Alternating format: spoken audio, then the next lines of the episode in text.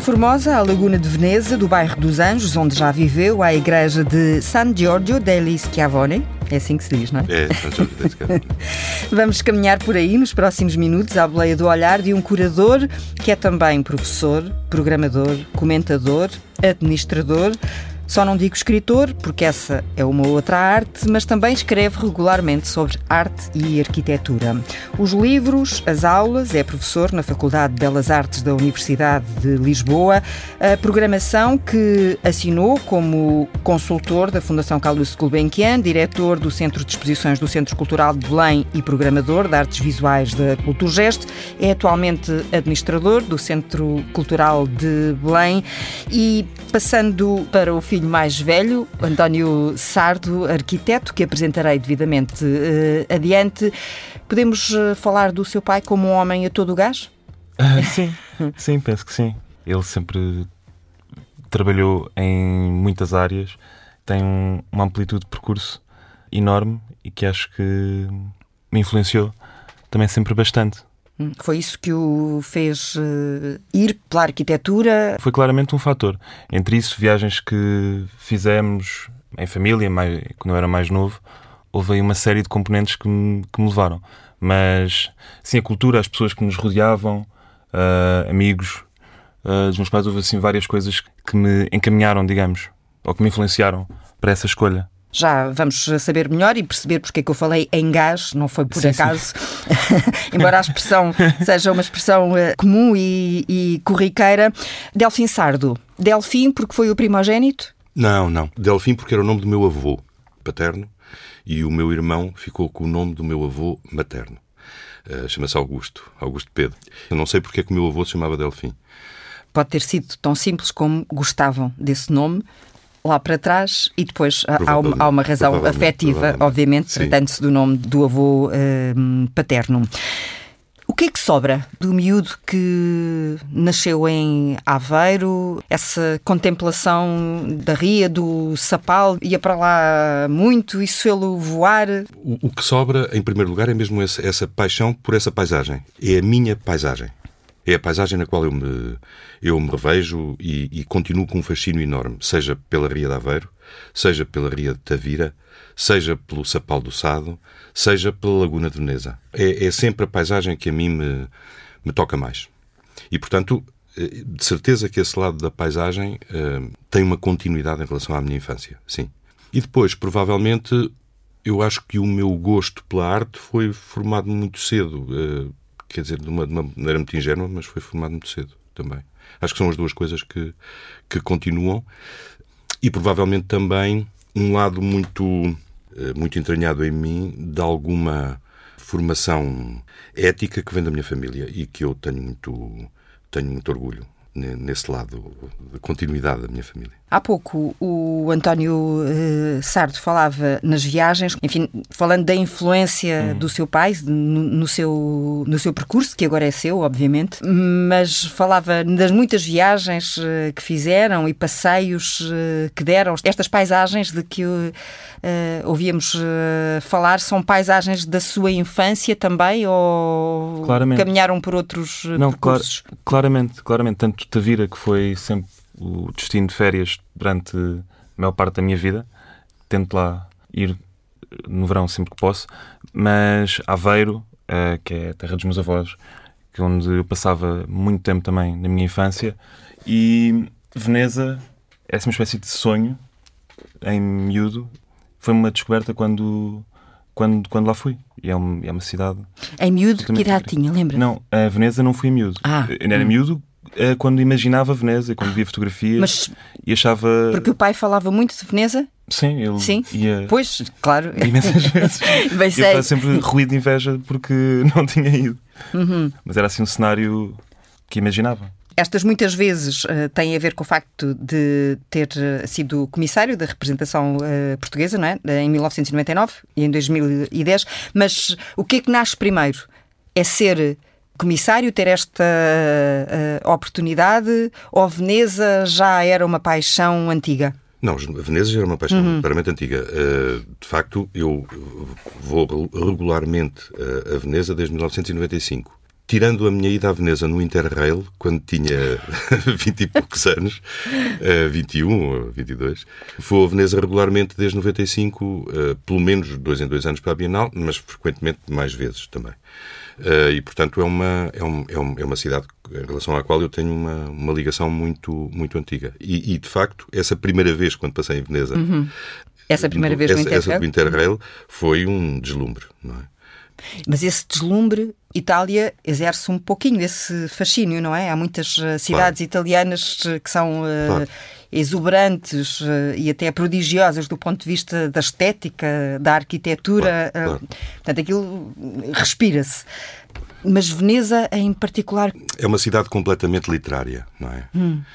eu lembro-me de um livro do eh, do Jorge Braga, chamado Plano para Salvar Veneza, que é um livro que era muito importante, foi editado pela Fenda quando eu era estudante em Coimbra e foi um livro importante na altura.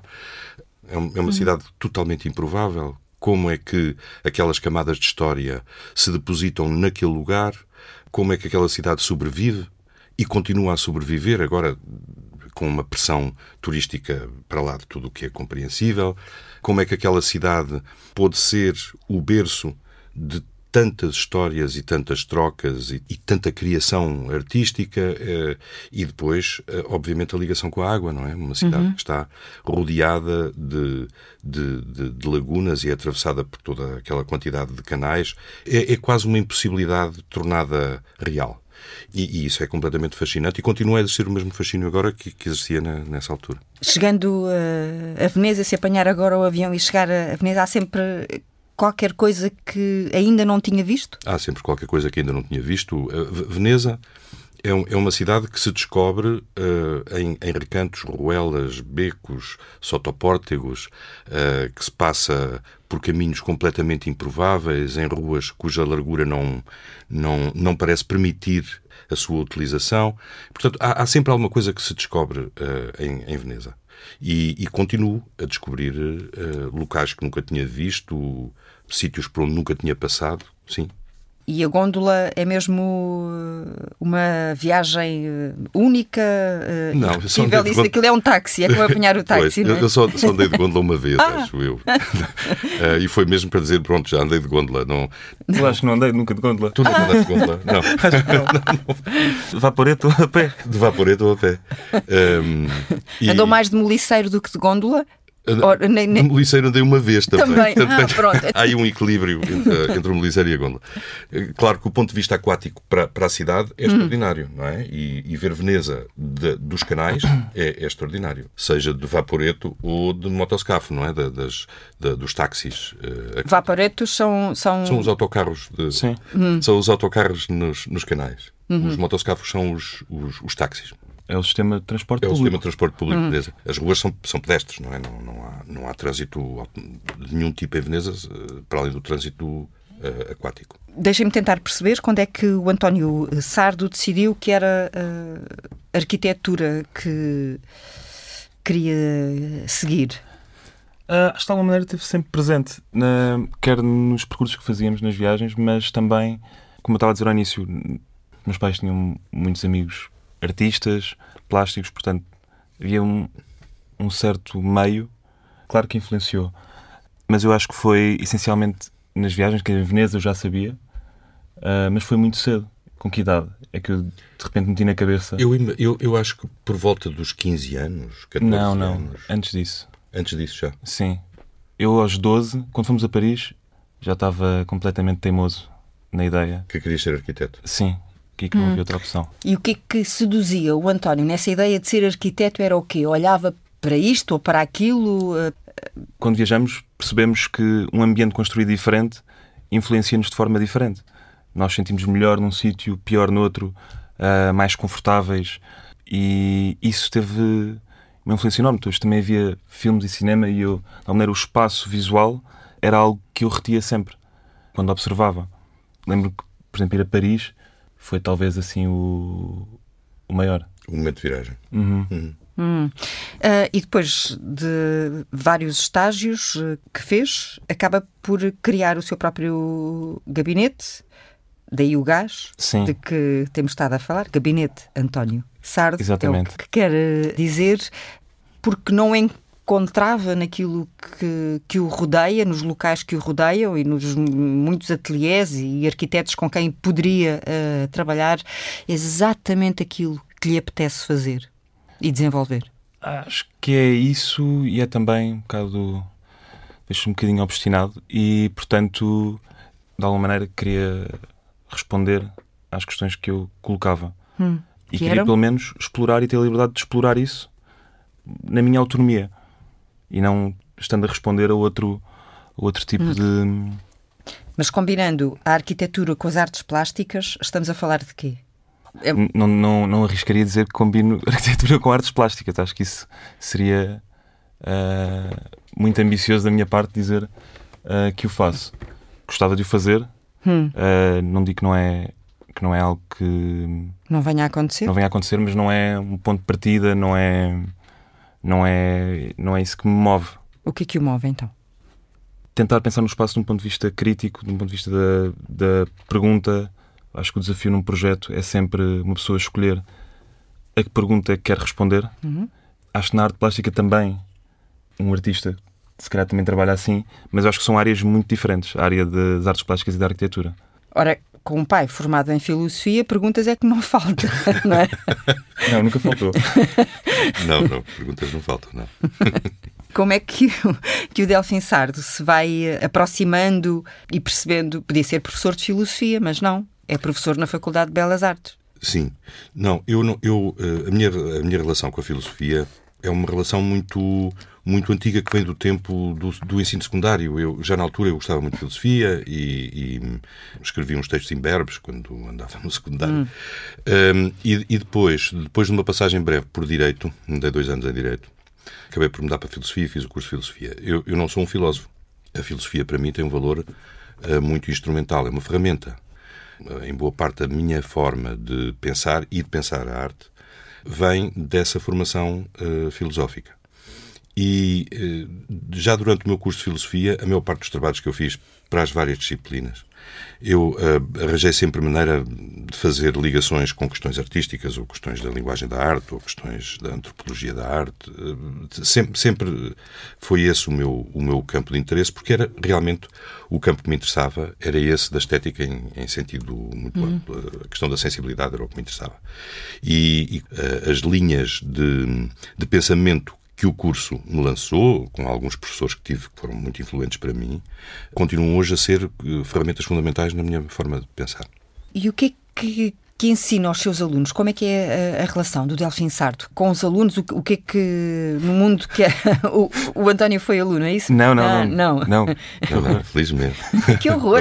Então. Não, acho que não seria... Confortável. Uh, não seria nada confortável. Não. Essa, não. Mas podia ter acontecido.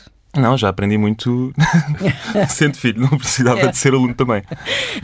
Mas podia ter calhado, e se, e se calhasse nada a fazer, tinha mesmo de ser, acontece a alguns.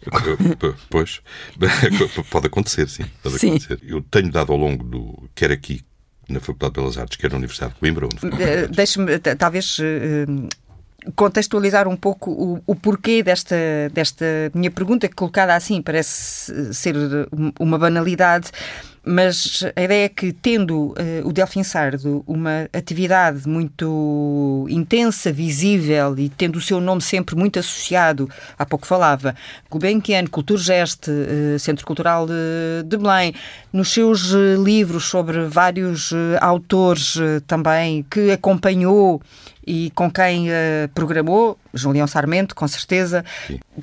Portanto, não é um professor invisível. É aí que eu quero chegar também, porque há professores que são rostos invisíveis, até nos cruzarmos com eles na cadeira uh, da, da faculdade. Não é o caso do Delfim Sardi. Eu, eu eh, dou aulas à licenciatura ou mestrado, uhum. eu prefiro as aulas de mestrado prefiro o, o, digamos o nível de, de, debate e discussão que se consegue ter nas aulas de mestrado mas a relação com os alunos é uma relação eh, para mim muito importante porque eu, eu acho que nós só compreendemos o que não sabemos quando tentamos explicar alguma coisa. Uh, e, e, é nesse ato de explicar alguma coisa que compreendemos as nossas debilidades. E, portanto, uh, o meu exercício das aulas é uma espécie de exposição das debilidades uhum. que, que, temos e daquilo que não conseguimos compreender exatamente e de encontrar a melhor fórmula para poder passar uh, interrogações, não é? Quer dizer, eu, eu agora, o meu ensino está muito centrado sobre as questões da teoria da arte e da curadoria. Eh, e, portanto, sobre o que é fazer uma exposição, uhum. o que é conceber uma exposição, o que é a relação com o artista, o, que é que nós podemos oferecer a um espectador quando concebemos uma exposição. Eh, e, e o meu objetivo é que os meus alunos consigam eles próprios formular as suas questões. O caminho é, é, tentar construir para eles um processo de progressiva autonomia a partir de ferramentas uh, fundamentais. Uh, se eu consigo ou não, eles, eles poderão responder uhum. melhor. Mas uh, é esse o meu objetivo e é assim que eu tento construir as minhas aulas. Hum. Dizia numa intervenção uh, feita à distância nesta nova forma de comunicar que a, que a pandemia trouxe e, e acentuou. É verdade que, que dá jeito, uh, mas não é a mesma coisa do que estarmos a conversar uh, olhos nos olhos. De qualquer forma, uh, dizia, a propósito precisamente da sua forma de estar nas aulas e perante os alunos, que todos aqueles que no seu futuro quisessem viver da arte, teriam de perceber desde logo que tinham talvez de se esforçar um pouquinho mais do que muitos outros. Sim, é verdade, é verdade, é verdade. Os artistas não têm qualquer distinção entre a sua vida pessoal, aquilo que vivem intimamente enquanto pessoas e a sua prática artística. A prática artística é inseparável da sua vida. E, portanto, eh, ela é frágil a arte é muito frágil, sempre. E tem que ser eh, acalentada também pelos artistas de uma forma muito determinada. É um caminho espinhoso e é um caminho cuja métrica nunca é evidente. Por exemplo, um desportista ou corre em menos tempo, ou nada em menos tempo, ou salta mais alto, e há uma métrica. Os artistas não. É Os é artistas... palpável, não é? É palpável, é uhum. palpável. Uhum. Os artistas não. Uh, nunca há certeza de que aquele projeto em que estão tão empenhados é um projeto que realmente vai uh, levar a uma relação mais interessante com o seu público, vai conseguir ser um, um projeto de alguma maneira uh, apetecível, desejável, sim, de, desejável para os até. outros, uhum. ou entendível mesmo. E, portanto, há, há, sempre uma, uma enorme insegurança e instabilidade, há uma grande margem de erro no processo artístico e o erro faz parte eh, uhum. do processo criativo. E, portanto, sim, eu acho que os artistas têm que se esforçar muito. Uhum. Tentar de novo, falhar de novo, falhar melhor. A máxima sim, do, do Samuel Beckett, o dramaturgo, encaixa, uh, encaixa aqui com precisão. É assim, António? A arquitetura é também uma arte. Pode não, ser. Tem uma vertente artística. Hum. Pode ser uma arte. Não sei se é uma arte a priori. Sim. Uh, não, não como a fotografia ou a pintura, em que ou são ou não são. A arquitetura pode ser muita coisa e não ser arte mas pode também ser arte, e isso é talvez uma ambição que existe em, diria, quase todos os arquitetos. Há essa ambição inerente, mas não, não é um valor a priori que eu acho que a arquitetura tem. Acho que é uma ambição a que pode atingir. Hum, mas este princípio é válido também? Tentar de novo, falhar de novo, falhar melhor? Ou não, não, não se aplica aqui?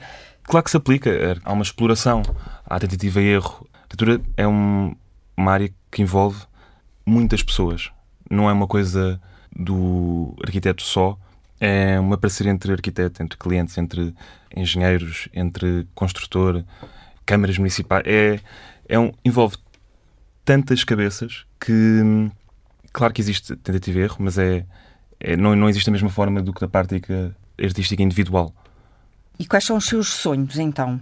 Os meus sonhos. Os meus sonhos é conseguir fazer Dizia-me há pouco que eu, que eu, teria ido longe demais, não é? Ao, ao, ao, dizer que no seu gabinete desenvolve um trabalho e, e, uma pesquisa no âmbito da arquitetura e das artes plásticas. Porque era algo que eu uh, acho que tenho interesse e gostaria de fazer, hum. mas não tenho uh, uma, uma pressa enorme de o fazer. Vai, lá porque isto se chama gás, não quer dizer. Tenha de ser sempre. Tem de ser muito rápido. Sim. Exato. Um, é algo que me interessa e que, e que de facto gostaria de explorar. E acho que a questão de tentativa e erro é uma componente forte nisso. Agora, se calhar, como arquiteto, tenho mais ponderação antes de mostrar qualquer coisa do que. Porque não é uh, a minha primeira. Não é o mais óbvio. Não é o mais óbvio, exato. Não é, não é o que bate uh, lá dentro. Com... Exato. Mas a arquitetura, de certa. vai informar sempre a forma como eu vou trabalhar no que quer que seja e nesse, nessa tentativa uh, e erro de que temos vindo a falar, onde é que entra a opinião do seu pai? Se é que entra ou, ou são processos autónomos? Não. Se precisa dessa, dessa liberdade, dessa autonomia? São processos autónomos. Eu acho que já entrou na minha formação, uhum. na forma como eu penso e trabalho e, e ajo, tanto na questão, tu falaste há pouco, da ética. Sim que é importante para mim, como na forma de questionar, eh, porque acho que o que eu, que eu trago das artes plásticas é a questão de questionar uh, sempre o motor que leva qualquer coisa a acontecer. E que o sentido pode ser diferente para cada um de nós. Exatamente. Nós podemos olhar... Não, há, não interessa pouco ou interessa menos o que é que o autor cria uhum. e mais o que é que está aqui na minha relação com aquela obra. Essa verdade é tão importante como qualquer outra. Isso tem-lhe acontecido muito ao longo da vida, Delfim Sardo, que nas, nas tantas uh, exposições, uh, autores, artistas que tem uh, acompanhado, perceber que aquilo que esteve na origem de uma determinada. Agora estou a falar de exposição, por ser uma coisa que, que, que as pessoas percebem uhum. melhor, uma instalação. Sim essa relação depois com o público, perceber que aquilo que, que, levou aquela exposição até ali, aquele artista até aquele espaço, depois tem uma leitura uh, completamente distinta por parte do público. Completamente distinta. É, é, é um, Esse jogo é, é, um jogo. É também. um jogo, é, é um jogo. A intencionalidade do artista, quando faz a obra, é um dos dados da relação que a obra depois uh, tem com, com o espectador. Porque o espectador, face à obra, é alguém eh, com um, um corpo, uma determinada sensibilidade, capacidades cognitivas que está perante uma entidade à sua frente. E na relação com essa entidade descobre sentidos, emoções ou nada. Ou nada se passa, nada acontece, não é? Sim, pode, pode, pode ficar indiferente. Não, pode ficar não, completamente não... indiferente. E, e, essa é a possível verdade da obra de arte. Há uma história muito curiosa, contada pelo Jacques Derrida num livro chamado A Verdade em Pintura, que para mim resume muito bem esta. Um, o, um, filósofo que é o, o, Martin Heidegger, num texto muito famoso chamado A Origem da Obra de Arte, refere-se a uma pintura do Van Gogh, de umas botas que o Van Gogh pintou, um, um quadro pintado em 1886, quando Van Gogh estava em Paris. E o, o Martin Heidegger serve-se desse exemplo para ilustrar a sua teoria do enraizamento. Diz que aquelas botas uh, tem o pó dos caminhos uh, da Holanda, do enraizamento, da ligação ao local, que era fundamental para a teoria uh, da origem da obra de arte do, do Heidegger. De facto, um grande historiador de arte americano, chamado Meyer Shapiro, escreveu uma carta ao Heidegger dizer não, está tudo errado, porque aquelas botas foram compradas em Paris. E foi durante os dois anos que o, que o Van Gogh estava a ver em Paris. Até se sabe por uma carta de um amigo do Van Gogh que ele comprou as botas numa feira de ladra. Portanto, não eram as suas botas ou as botas com que ele andava. Embora o seu texto seja lindíssimo, mas eh, está errado factualmente. E o Derrida acaba essa secção do livro a dizer: Eu, quando olho para a pintura, nem me parece um par de botas, parecem-me duas botas do pé esquerdo. E, portanto, e esta é a verdade em pintura, não é? A verdade hum. em pintura, para o Derrida, é que aquelas eram duas botas, eventualmente do mesmo pé. E, e esta distância entre o que o artista pretende e aquilo que acontece é, é uma distância que nunca é vencível, porque o que é importante é o que acontece. É quando o espectador encarna o seu papel de espectador, quando desempenha o seu papel de espectador. Hum. Daí não se poder falar de público, mas de públicos. De públicos, sempre. Um, e um curador, não sendo um curandeiro, tem nas suas mãos também o poder de curar, de curar no, sentido em que a arte é algo que pode, não diria ser terapêutico, mas é algo que nos ajuda a olhar uh, para o mundo eu, de outra forma, a ler poderá, o mundo. Para nós próprios. Também poderá ser terapêutico. Sim, e connosco também. Sim. Hum. Sim. Mas eu acho que uh, é muito importante, sobretudo hoje em dia, que num mundo que está tão clivado e está tão fraturado em, em numa, numa espécie de tribalização microidentitária, Um, eu acho que o poder reparador da arte é muito importante. Uh, há, um, há, um, artista uh, franco-argelino chamado Kader Atia que tem, aliás, um longo trabalho sobre essa ideia da reparação, do que é reparar. Sa sabendo que a arte tem sempre um poder, ou pode ter um poder uh, reparador. Eu acho que sim, acho que uh, essa, essa relação que a arte pode ter é uma relação importante, sobretudo porque ela estabelece pontes, é? estabelece ligações, estabelece conexões.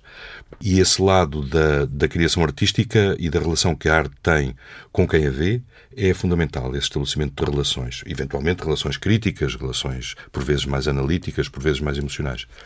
O curador é alguém, do meu ponto de vista, é alguém que tem eh, que manter uma relação muito forte de atenção e de escuta. Deve escutar muito bem o artista, deve ter uma relação de muita atenção uh, ao que vê e deve ter um, um, primado de tentar que as exposições que constrói sejam mais do que a soma das suas partes. Portanto, que na, na articulação que é construída entre as várias obras, algo nasça de possibilidade de entendimento da obra do artista, de relação que o artista ou os artistas têm uh, entre si, portanto, pode contribuir de alguma maneira para o estabelecimento dessa. E, e de, desse, de, desse desses caminhos, não é? desses caminhos. Uh, e esse processo só, só se alcança quando se conhece muito bem aquele artista ou, ou é indiferente? Uh, uh, a obra seguramente tem de se conhecer, mas eu não estou a falar da obra. Conhecer uh, a, amplitude, a intenção, gostar mais ou gostar menos. A minha questão é, com o próprio artista... Pode haver muitas maneiras hum. de, de, de, estabelecer essa Ou é uma relação, relação contratual, fria? Não, para, para mim não. Hum. Para mim não. o António sabe bem que a maior parte dos artistas com que eu trabalhei intensamente ao longo do tempo são, uh, são pessoas com que eu tinha e tenho relações pessoais uh, fortes e, uhum. e, portanto, relações de, de muita proximidade. E para mim isso é fundamental o envolvimento que eu tenho com, com o artista quando estou a fazer uma exposição, eu gosto sobretudo de fazer exposições monográficas. Eu gosto de fazer exposições individuais e de trabalhar é um bocadinho. As exposições coletivas são música sinfónica, não é? Hum. As exposições é uma orquestra. são música de. Ah, sim. Hum, hum. Okay. Uh, Bom, a música de câmara também pode ser uma orquestra, mas entendo. Hum. Sim. E, e, eu gosto desse lado da música de câmara das exposições individuais. Uh, e, por exemplo, que há pouco, poucos anos, fiz uma exposição de um, de, um, de um artista que era um grande amigo meu, um artista com quem eu já tinha trabalhado no passado, já tinha feito uma exposição com ele, que foi o Michael Bieberstein. Hum. Eu fiz uma retrospectiva dele na Gulbenkian em 1995 e fiz agora uh, na Cultura Gesto uma grande retrospectiva. E ele já tinha falecido agora quando eu fiz a, hum. retrospectiva. E foi uh, um processo muito, muito interessante, mas muito penoso porque faltou-me claramente esse lado Sim. do diálogo com ele, do debate, de estabelecer opções em diálogo com o artista. Essa é a maneira com que eu gosto mais de trabalhar. É nessa, nessa relação muito próxima de estabelecer decisões em conjunto. Está aí a Trienal de, de Arquitetura. Como é que um arquiteto vive este momento, que é um momento de, de exposição, de debate, de reflexão, é, de alargar horizontes também, creio eu? um momento de reflexão e de crítica não só sobre, sobre o trabalho construído, mas sobre os problemas que afetam hum. a prática uh, no geral. Portanto, a Trienal é sempre um momento importante, importante e forte neste, nesse âmbito. E dá por si a imaginar ou a pensar no dia em que o seu nome estará, por exemplo, na Garagem Sul, no, no não, CCD, não, não, com algum projeto, algo que, que mereça essa, essa exposição? Que mereça. É. Não é, por, não é por ser filho de quem é. Não, não, não é uma coisa que me preocupe, que me preocupe nada. Não é uma questão de preocupar, é uma Sim, questão mas é de ver, ver, ver aquele espaço como, uma, como uma montra, não é? Como uma Sim. forma de chegar às outras pessoas. Porque um arquiteto não trabalha só para ele. Não, não nunca trabalha só para ele. Muito pelo contrário. Mas eu acho que é, a questão de exposição não é uma coisa que eu tenha de todo eh, como ambição ou como, hum. como sonho. Neste momento estou muito focado em cada um dos projetos em que estou a trabalhar. Que é, são? essencialmente são casas, uhum. são apartamentos, são restauração e espaços de espetáculos, mas não são, portanto, uma escala mais pequena, não, não são uma escala muito grande, mas é eu acho que mesmo nos projetos, especialmente nas casas, as casas são eu acho que a nossa relação mais direta com a arquitetura, ou a mais íntima, aquela com que as pessoas que a vivem se preocupam mais, também são o desafio mais interessante uh, para trabalhar. É engraçado, estás a dizer isso porque há uma coisa que nos, que nos liga de maneira muito intensa, que é essa paixão pelas casas. Sim. Nós gostamos muito de casas. Gostamos de tratar as casas onde vivemos e gostamos de ver casas. A casa é um é, um, é talvez o, o viver a casa, ocupar viver a casa. casa. Sim. Sim. Uhum. É, essa, essa relação com a casa é, é, é, muito importante. Acho que temos nós dois temos isso em comum. Uhum. Então como é, como é a vossa casa de sonho? Não há de ser igual para os dois, provavelmente, mas há pouco eu, eu não deixei de notar, ainda não estávamos a gravar, uh, e quando Delfim Sardo me disse que já não vivia no bairro dos Anjos, apesar de eu ter mencionado aqui na introdução, uhum. e já vivia no Campo Pequeno, no bairro dos Anjos vive o António. Sim. E eu perguntei, naturalmente, ficou na casa onde vivia o pai. Não, não, quem me dera. O que é que essa casa tinha de especial? Essa casa tinha várias coisas especiais, que era diferente de qualquer casa onde eu tenha vivido. Porque tinha a sala no meio, tinha um corredor que andava à volta da sala hum. e todos os outros espaços andavam à volta da sala. E uma pessoa conseguia dar a volta à casa passando sempre pela sala ou nunca passando pela sala. Uh, era muito direta e ao mesmo tempo era ligeiramente labiríntica. E isso era o que tornava a casa encantadora, na relação, no tipo de relações e de surpresas que podia criar lá dentro. É verdade. Que é o é. que gerava. Era uma casa, do, era uma casa do Cassiano Branco. Uhum. Pois. Uh, da, da, primeira, das primeiras casas modernistas do Cassiano Branco.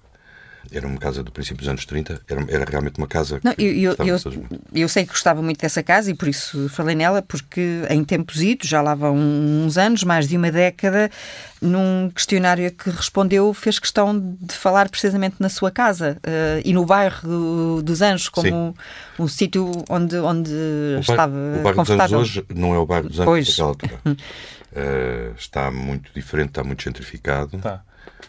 Tem uma uma população também muito jovem de, de habitantes temporários e, e, portanto, é um bairro que está em grande transformação. Não teria hoje o mesmo encanto com o bairro dos Anjos que, que tinha teve. quando, uh, hum, quando, quando, quando deu esta resposta. Hum, eu, Sim. Tu tens, tu tens, eu tenho, lá. Neste momento. Mas é. O bairro dos Anjos também tem ali uma, uma questão geográfica que é. Está uma distância pedonal da maior parte dos eixos da cidade. É verdade eu não, vai-se praticamente. A pé, vai-se a pé para o campo pequeno e vai-se a pé para baixo. Uhum. Pois. É um bairro uh, sedutor também, uh, olhando. Sim, tem muita vida. Uhum. E, e, ficou pendurada uh, a pergunta, porque eu, eu própria me atropelei e vos atropelei a casa, a casa de sonho há uma casa de sonho ou a casa de sonho são várias casas, são a, a, soma de várias eh, divisões, uma que se encontra aqui, outra ali, embora um arquiteto possa construir a sua casa é de sonho. Eu estou a tentar, estou a tentar pensar na resposta não pensando em construir a casa de sonho, hum. pensando em experiências concretas. E eu acho que é, que é de facto, para mim, há uma, há uma soma de momentos de casas que foram casas de sonho daquela vista, daquela cozinha, uh, daquela relação espacial.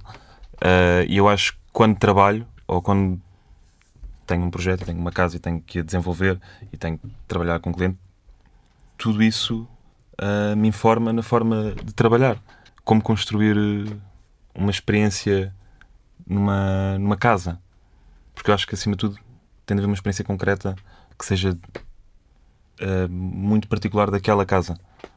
Hum. E acontece-lhe pedirem-lhe clientes? Hum. Uh, pedirem-lhe assim experiências estranhas ou que, que o António dê por si a pensar alguma vez se eu fosse fazer uma casa para mim eu fazia isto ah, não, isso há sempre, é sempre não estamos a identificar ninguém não, não, não, ah, não mas é, é, eu acho que é natural somos, somos pessoas diferentes e há sempre e há sempre confrontos amigáveis com clientes mas há pessoas que pedem coisas ou que introduzem um problema hum. uma vontade com a qual eu não me identifico, mas que é perfeitamente natural e, portanto, a mim, nesse papel, cabe-me sempre explicar porque é que acho melhor ou pior, mas.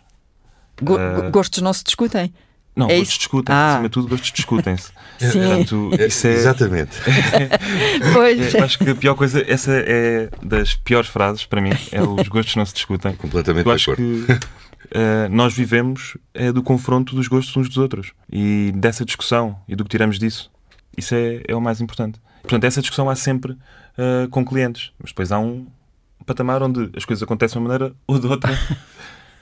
E normalmente... não, há aquela, não, não é aquela velha máxima, já agora que, que, que fui buscar esta, daquela que o cliente tem sempre razão. O cliente tem sempre a sua razão. no caso do Delfim Sardo, eh, essa ligação com, com a casa de que falava, que é também tão, eh, tão íntima, tão, tão necessária, e não tendo o Delfim Sardo as ferramentas que um arquiteto tem para erguer, eh, para esboçar, talvez um esquiço aqui e ali consiga fazer, não? Nem isso. Faço, faço. É, ah! Faço. Escondidas. pois, a ideia era essa, a ideia de se aquilo que imagina depois consegue uh, passar para o papel, meio tosco, mas. Uh... Uh, vou tentando, quer dizer, há, há, coisas que passo mesmo para o papel. não tanto na, na casa, embora também, na, embora hum. também nas casas. Quando mudo de casa, passo sempre imenso tempo a fazer croquis de como é que as coisas vão ficar e quando é que os móveis, como é que vão encaixar, como é que, onde é que as obras de arte vão parar, etc. Mas sobretudo nas exposições. Sim, eu, faço, eu faço muitos croquis eh, da instalação das exposições, da localização das paredes. Eu gostaria de ter sido arquiteto. Eh, Se pudesse voltar atrás eh, e agora, em vez de mudar de direito para filosofia, mudava para arquitetura? Não sei, talvez, talvez, talvez. Mas é, é curioso porque já o meu pai, Exato, também. que era advogado, hum. dizia sempre que o que ele gostava era ter sido arquiteto. Mas também nunca, portanto, nunca me disse. Hum, também nunca te disse? Não, só mais tarde. Só, mais só tarde. já. Mas é, é, portanto, há aqui um, um recalcado, não é? Na arquitetura, que foi, foi preciso o António para, para resolver esse, uhum. esse recalcado familiar na arquitetura. Hum. Há uma relação estética entre pai e filho. Quando falamos de pai e filho, a estética, para lá daquilo que são os vossos gostos e da discussão que possam ter sobre os vossos gostos, há uma estética no sentido do. Do peso da estética. Do peso da estética e uma estética na forma como, como falam um com o outro, como se aproximam um do outro. Ou se afastam. Não, mas isso acho que é. Não, não tem como não haver. Hum. Porque foi sempre uma relação e uma vivência que teve muito, em, muito perto. Muito cúmplice. Sim, e muito perto deste, destas questões. Uhum desde que eu sou muito novo, quer dizer, eu passava minha infância, se calhar, em museus e galerias e uh, em casas de artistas. Sim, até, e, até uma alergia completa às exposições. Sim, foi. aquela fase de estou farto, não quero, não quero mais porque preciso também. Mas isso é uma fase importante de conquistar o território claro. espaço uhum. individual. Uhum. Mas portanto, essas questões acho que informam a nossa relação porque foi porque esteve, foi, foram sempre presentes. Pois é, eu, eu sim, eu, eu, também acho que sim. Eu também acho que sim. Há, há uma espécie de, de, vivência estética da relação que é importante para os dois, como acontece, aliás, curiosamente, com os meus Uh, com, outros dois filhos? Com os meus uhum. outros dois filhos. A Matilde e o Manuel. Com a Matilde e o Manuel. Uhum. Uh, com a Matilde. O Manuel é ainda é pequenino. Sim, o Manuel tem, sim, está quase a fazer 11 anos. não, já não é pequenino, é pequeno. É pequeno. Ele, vai, ele, não vai gostar de ouvir isto. Ele não vai gostar. Se ouvir pequeno, eu não sou pequeno, eu já sou grande, é o que ele deve dizer nesta altura. Sim, sim. ele, uh, é engraçado porque de formas diferentes. Com a Matilde, o, o centro dessa, dessa relação é a música. Eu gosto muito de música e ela também. Ela, aliás, formada em Ciências Musicais uh, e, e, fez o mestrado em, em, em sua imagem na, no Porto, na Católica. E a, e a, relação tem sempre a música no, no, no centro. No coração. No, no coração. um dos filmes que eu mais detesto. Uh, mas sim, mas tem, tem, tem 100% na música. E, e a partilha, uh, o, as mensagens que mandamos um ao outro, ouve isto, ouve aquilo, uh, está, está, muito no centro uhum. da nossa relação. E com o Manel, curiosamente também, uh, não obviamente em relação à arte, não é? Mas nu, numa certa forma com uma sensibilidade está muito à superfície sempre. Uhum. E, e, esse lado, ele, é, ele tem um lado sensível muito muito presente, permanentemente. Uhum. E esse lado da sensibilidade, que é a estética é sobre isso, não é? Sobre a claro. sensibilidade, uh, está também sempre muito à superfície na, na relação, sobre o, o que é que sente, Que, é que, e isso é muito, é, é, é, muito interessante. E importante também, não é? Que, que haja essa uh, capacidade, essa naturalidade de falar, que eu penso que é também disso que se trata, de passar emoções. E discutir gostos com, com o António, sim, que eu sim. acho que é. Sim. Eu concordo inteiramente com isso. Uh... De forma bastante acesa. pois, é isso. Isso pressupõe também uma, uma relação forte, íntima, eh, porque acho que se não houver essa intimidade entre. Bom, é, duas pessoas podem andar eh, à pancada, e não é disso que estamos a falar, à, à pancada do não. ponto de vista dos argumentos. Sim. Ah, e não se conhecerem de lado nenhum. Mas é uma coisa fria, é uma coisa distante, é indiferente. Viram costas uma para a outra e, e, e, depois cada uma vai à sua vida, sabem lá se vão cruzar mais alguma vez ou não, ou se cruzarem é, é uma coisa de ofício, de trabalho, Sim. de alguém que. Mas depois em casa a conversa é outra. É a permanência, as, conver... as conversas também depois são cíclicas e voltam. Sim. Sim. E percebemos que há conversas que são diferentes, mas que são a mesma. Sim, é verdade. É? E isso acontece-vos em qualquer uh, lugar, se vão ver uma exposição juntos, se estão. Uh, se, é, se é que ainda vão ver exposições juntos, não sei. Ainda? Por acaso agora? Por acaso agora, há muito tempo que não vemos nenhuma exposição juntos. Não. Que é muito Outro tempo. do Bieberstein, para aí. Pois. E a do Julião, não viste comigo? Não, vi, vi sem ti. Isso de ir ver exposições juntos realmente não tem acontecido. Mas falamos sempre do que é que o outro achou. Hum. Sim, uh, exato. Sim. E frequentemente o António é mais crítico que eu. Sim, mas sobre uma exposição, sobre um filme, sobre sim. um prato. Um prato? Ah, pois. Sim. sim, sobre comida. Ah, mas sobre é, comida? Sim. Que... Mas, é, mas discutimos sempre uh, o ponto de vista de cada um e a reação de cada um a qualquer coisa que experienciamos. Hum há pouco queria perguntar, e não estávamos a falar da casa, da importância da casa, qual é a divisão da casa que é mais importante para cada um de vocês? É a cozinha. É a cozinha. Porque gostam de comer, porque gostam de confeccionar? Porque eu acho que é onde, para mim, é, é sempre o ponto de união de uhum. toda a gente. Eu gosto de cozinhar. Normalmente, quando há jantares, é onde as pessoas estão, a maior parte do tempo, em pé, com a mão à conversa, e é onde a maior parte das discussões acontecem na cozinha.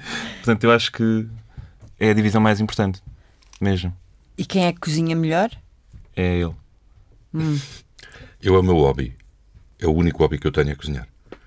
E é um, para mim é um ritual importantíssimo. Chegar ao fim do dia, chegar a casa, uh, ir para a cozinha, abrir uma garrafa de vinho e começar a cozinhar. Isso para mim é, é, é, um, é um, momento importantíssimo no dia. Mas vai pensando ao longo do dia naquilo que vai fazer? Já Sim. sabe o que vai fazer? Às vezes uhum. penso no que vou fazer. Sim, Quando temos almoços ou jantares comuns, uh, telefono a perguntar querem isto, querem aquilo. se quiserem aquilo, então amanhã de manhã tem que ir não sei onde Exatamente, buscar, não sei buscar pedir. Exatamente. Sim. Então, e o que é que é assim irresistível, confeccionado pelo chefe de Elfim Sardo? tu há pouco tempo fizeste um arroz de choco. Tinta de ah, choco. sim, foi um arroz de tinta de choco, sim. Um arroz ah, negro de choco. Pá, cozinhas tanta coisa que eu acho que essa é assim, o mais recente. Fiquei mais intrigado. É. Os fideuas também são. Os? No... Fideuas. É hum. aquele prato tipo paella. Também tem tinta de choco. Sim. Por isso é que se calhar agora é. fiz a associação. Uh, pois. Mas fazes uh... bastante bem. Ainda não falámos do, do CCB e eu queria, assim, numa penada, também uh, perguntar-lhe como é que é, por um lado, essa pele de administrador, que, que é uma outra responsabilidade, Sim. penso que não se está tão livre, será? Uh... Claro que não, é, um, é uma instituição, é uma instituição complexa e muito grande, com problemas muito específicos e, e portanto, não é, uh, não, não tem a mesma liberdade de, de ação movimento que fazer exposições ou fazer curadoria de exposições é outra, é outra coisa, não é? Uhum. É outra coisa. Embora ali a minha relação uh, é com a programação e, e portanto, eu, eu, estou a trabalhar dentro, grosso modo, do universo que é o meu universo. É? Embora aqui uh, em, em, áreas um pouco diferentes, não é? Na, Uh, com teatro, dança contemporânea, uhum. música. Ópera, este ano também, não é? Ópera, com, com sim, forte... este, ano, este ano vai ser um ano muito forte de ópera. Entre mundos, entre mundos. um chão comum, este sentido da forma como as pessoas se dirigem ou entendem a mensagem que, que, está a ser uh, passada uh, através da arte é importante, a palavra é importante? Eu acho que a palavra é, claro, a palavra é importante, não é? E, e parece-me que esses três uh, motos, esses três lemas, não é? Uhum. Foram Marcaram cada um uhum. para, para a sua temporada. A primeira temporada foi o Entre, que foi precisamente a temporada que coincidiu com a saída do primeiro confinamento e depois a entrada no segundo. E, portanto, estávamos numa altura entre entre problemas, entre paradigmas, entre modelos, uh, sem sabermos exatamente qual ia ser o, o futuro, e, e, essa situação liminal, não é? de estar entre, uh, foi o, nosso lema. Na, na, temporada seguinte, foi mundos, na medida em que uma programação deve refletir diferentes mundos, quer mundos pessoais, quer mundos coletivos, diferentes mundos geográficos e culturais, e essa diversidade é o ADN do CCB. Finalmente, um chão comum, uhum. porque essa diversidade e esse assumir o processo de transição, ele tem interesse quando se verte numa possibilidade de partilha. Eh, e essa possibilidade de partilha este ano no CCB eh, é, obviamente, uma partilha que tem a ver com a, a, a, miscigenação, a troca entre várias áreas artísticas, ter músicos uh, que vêm da música erudita a trabalhar com músicos uh, que vêm do universo da música eletrónica, ter fazer a encomenda ao Nuno da Rocha para a Ópera Paraíso com a cenografia uh, do, do, do, Marcos Moral da Veronal de Barcelona, portanto juntar a coreografia uhum. e uma ópera encomendada, todas essas zonas de confluência de áreas artísticas diversas, é isso que estabelece esse chão comum que eu espero que o público seja também sensível e, e, que, e que, tenha curiosidade em ver e em fruir. Hum, até porque, eh, ao contrário, eh, e, e falou-se nisso, ao contrário do que se foi testemunhando ao longo de todo o verão, nos eh, imensos festivais que percorrem o país de norte a sul, que estiveram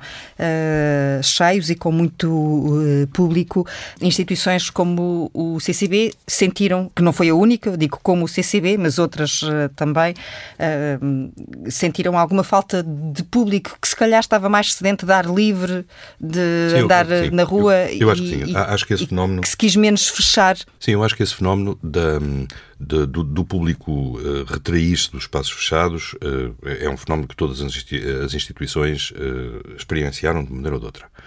Nós temos também um boom de festivais gigante. Há mais de 300 festivais de música em Portugal, o que é um número absolutamente astronómico.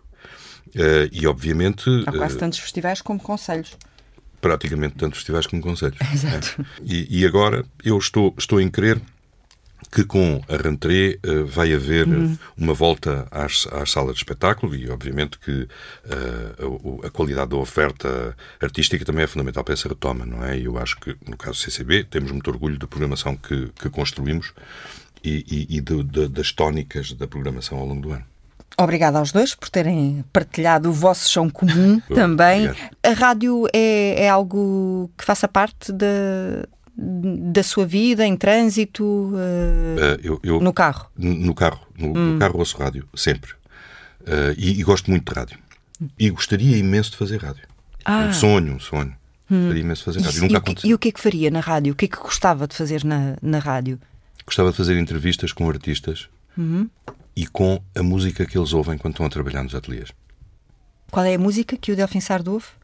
Ah, eu ouço música muito diversa, de, de jazz, música erudita, sobretudo entre o jazz e a música erudita é o que eu ah, que eu mais Mas eh, a ideia de rádio como um espaço íntimo, também de contemplação, apesar das luzes que temos aqui à, à, nossa volta, mas onde nos podemos sentir em casa. Eu não sei se a tal igreja em Veneza ainda continua a ser a sua igreja ou se há muitas outras. Há muitas outras. Essa igreja em Veneza é por um motivo específico, porque em San Giorgio de Schiavoni está uh, o maior repositório de pinturas de Carpaccio, que é uh, para mim, o pintor mais extraordinário uh, na transição da Idade Média para o Renascimento. Há ali uma vibração da história a mudar na pintura do Carpaccio, que é deslumbrante. E agora foram restauradas há uns anos, agora podem-se ver como nunca uh, se viram. E, portanto, é, um, é, sempre um conselho que eu dou: é se vão a Veneza, não se esqueçam de ir a São Jorge de Schiavoni, porque é uma experiência maravilhosa.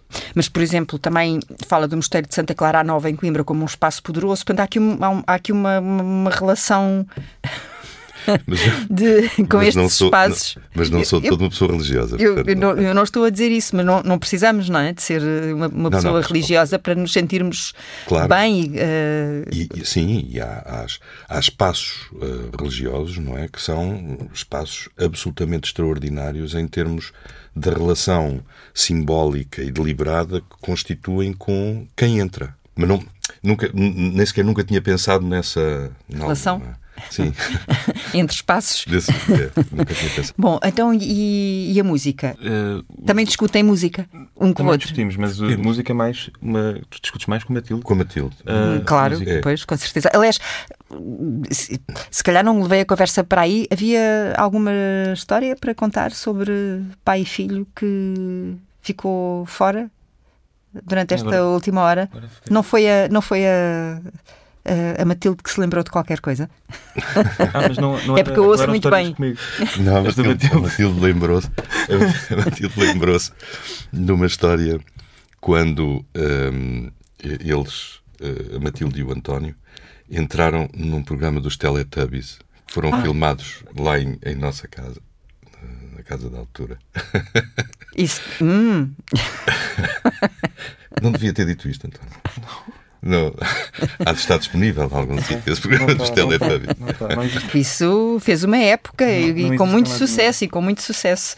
Uh, porque aquilo era, era ótimo para os pais eh, Obrigado. quando estavam mais atarefados. Exatamente. Aquilo era magnético, hipnótico, nem sei o que lhe hei de chamar, exatamente. embora completamente nunca percebi uh, qual era o fascínio e a forma como os miúdos. Não, não vejam nem procurem. Ficavam completamente e, enfim, uh, mas eu, eu também passei eu também passei por essa por essa por essa experiência e portanto também compreendo que não, não queiram se existe uma cassete com isso gravado não existe. que ela não existe. Está desmagnetizada de certeza. Exatamente. Pois claro.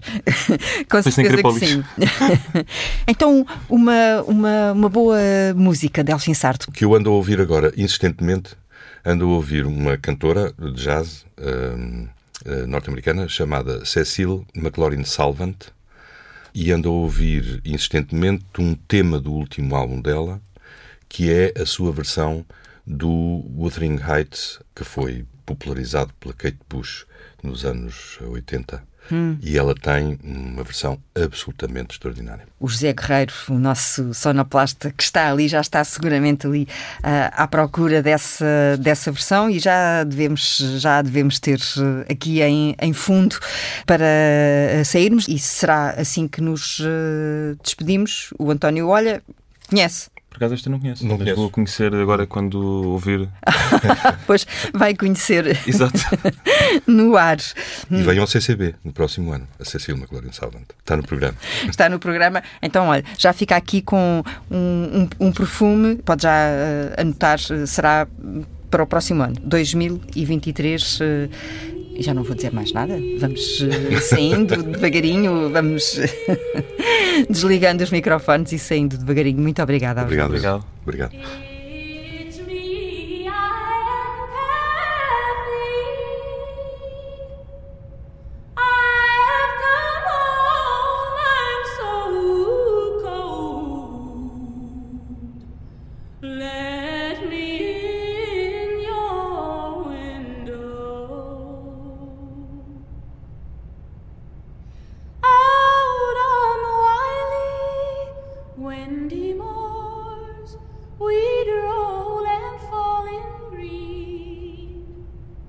You had a temper like my jelly.